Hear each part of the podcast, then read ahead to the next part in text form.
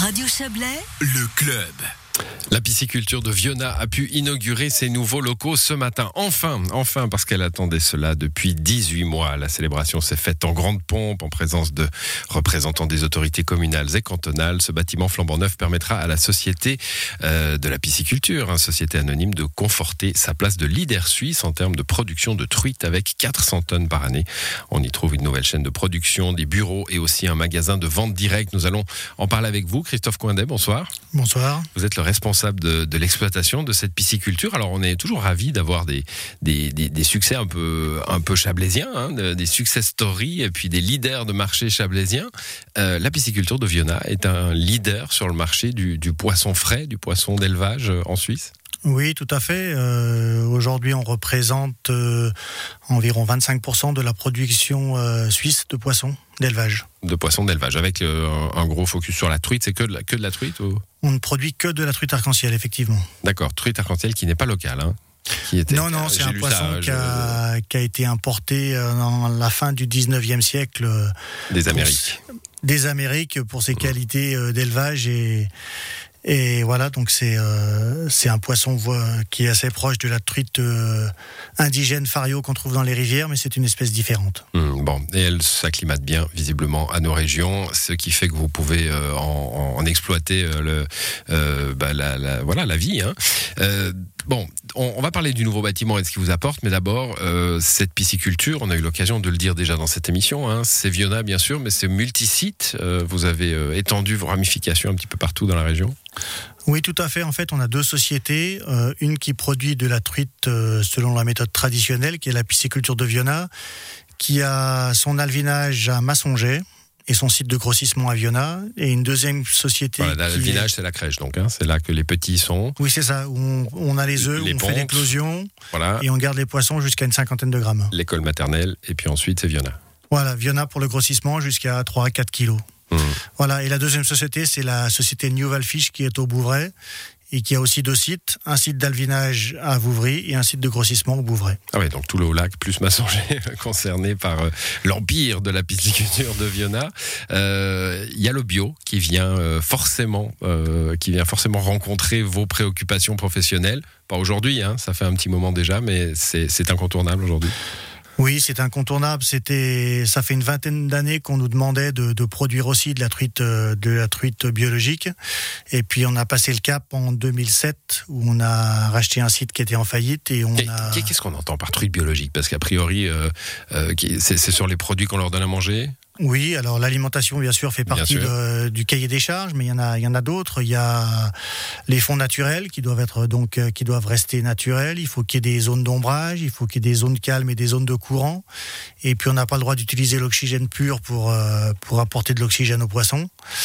Et puis surtout la durée d'élevage qui est qui est au minimum de 18 mois d'élevage pour faire une truite portion, Mmh. ce qui est largement supérieur à une truite euh, élevée selon la méthode traditionnelle. D'accord. Et, et la vertu de cela, euh, les consommateurs la, la retrouvent aujourd'hui, euh, vous la demandent?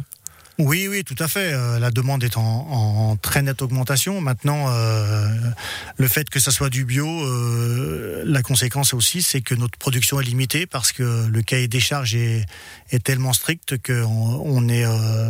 Quand vous dites l'écosystème, ça veut dire qu'on doit recréer finalement dans le bassin d'élevage, on doit mettre des algues, des, des plantes. avoir pas une- jusque-là, mais disons qu'on on essaye de, de reproduire un peu des- le milieu naturel du poisson pour qu'il s'y sente bien. Donc, euh, dans, dans le bio, alors ça va pas jusque là parce que bon, c'est difficile d'avoir des des euh, des choses dans l'eau parce que ça crée des, des- de la saleté aussi. Mhm. Mais, mais disons qu'on essaye de, de reproduire le milieu naturel au maximum pour que le poisson se sente bien Mhm. et puis que Peut-être moins de poissons à la fois aussi oui, dans tout le, à fait. dans La densité est largement inférieure. La densité pour un poisson biologique, c'est 20 km3. En élevage traditionnel, on peut aller jusqu'à 80. D'accord. Bon, on pense à, à passer tout bio. Non, pas nécessairement, parce que euh, le fait est que le bio coûte quand même relativement plus cher que le traditionnel, de l'ordre de 50%, et que, euh, bon, actuellement, on fait 500 tonnes en tout entre les deux sites, et euh, je pense pas qu'il y ait un marché pour 500 tonnes de produits biologiques.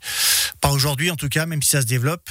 Et puis, il en faut un petit peu pour tous les porte-monnaies, et euh, le fait est que payer 50% un poisson biologique euh, de plus, euh, c'est pas accessible à C'est toutes pas les bourses. accessible à tout le monde, évidemment. Bon, euh, nouveau bâtiment, donc ça je l'ai dit en introduction, hein, vous avez attendu de pouvoir l'inaugurer. Évidemment, c'est la, c'est la, la, situation sanitaire. On va pas y revenir. 4 millions de francs investis tout de même. Hein, c'est la preuve que le développement, enfin le désir de développement est là en tout cas. Oui, tout à fait. Mais c'est vrai que nos locaux étaient quand même vétustes. On a ces dix dernières années nettement augmenté la production puisqu'on est passé à plus de 400 tonnes. Euh, ça nous a aussi permis de, financer partiellement ce bâtiment. Et puis on avait besoin de, nous remettre aux normes de l'hygiène alimentaire pour être vraiment euh, avoir un bâtiment qui soit adapté à notre volume de production. Et puis on avait aussi euh, envie de mettre nos collaborateurs dans de bonnes conditions pour travailler puisque c'était plus tellement le cas avec l'ancien bâtiment.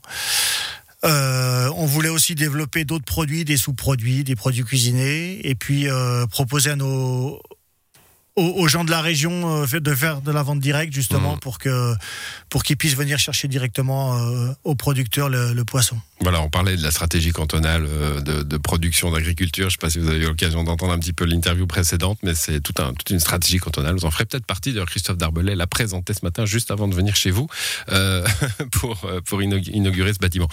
De la vertu énergétique du, panneau photovoltaïque, vous avez pensé à, tout cela évidemment. Vous avez évoqué la vente directe, ça. Euh, je crois que c'est déjà ouvert hein, depuis un certain temps. Vous n'avez euh, pas, attendu l'inauguration. Du coup, ça prend? Ça a commencé au mois de janvier et puis on a fait. Euh, on a fait de la publicité via la poste. On a fait, on a un site Facebook pour essayer de, de se faire connaître. Et puis oui, ça prend gentiment. Et on est assez content de, de la progression. Très bien, ben, merci à vous d'être venu euh, nous parler de cette euh, success story, euh, euh, j'ai pas envie de dire industrielle, mais de, de biens de consommation. Bon, on peut dire industrielle, hein, après tout, l'industrie alimentaire, voilà, c'est comme ça qu'on l'appelle, même si on a bien compris que vous aviez à cœur de, de, faire notamment du bio pour, pour vos consommateurs. Christophe Coindet, bonne soirée à vous. Merci beaucoup, bonne soirée. Voilà, c'est la fin du club pour ce soir à l'édition. Yves Terrani, Léa Journaux, Bertrand Girard et Guillaume Abbé. Excellente soirée.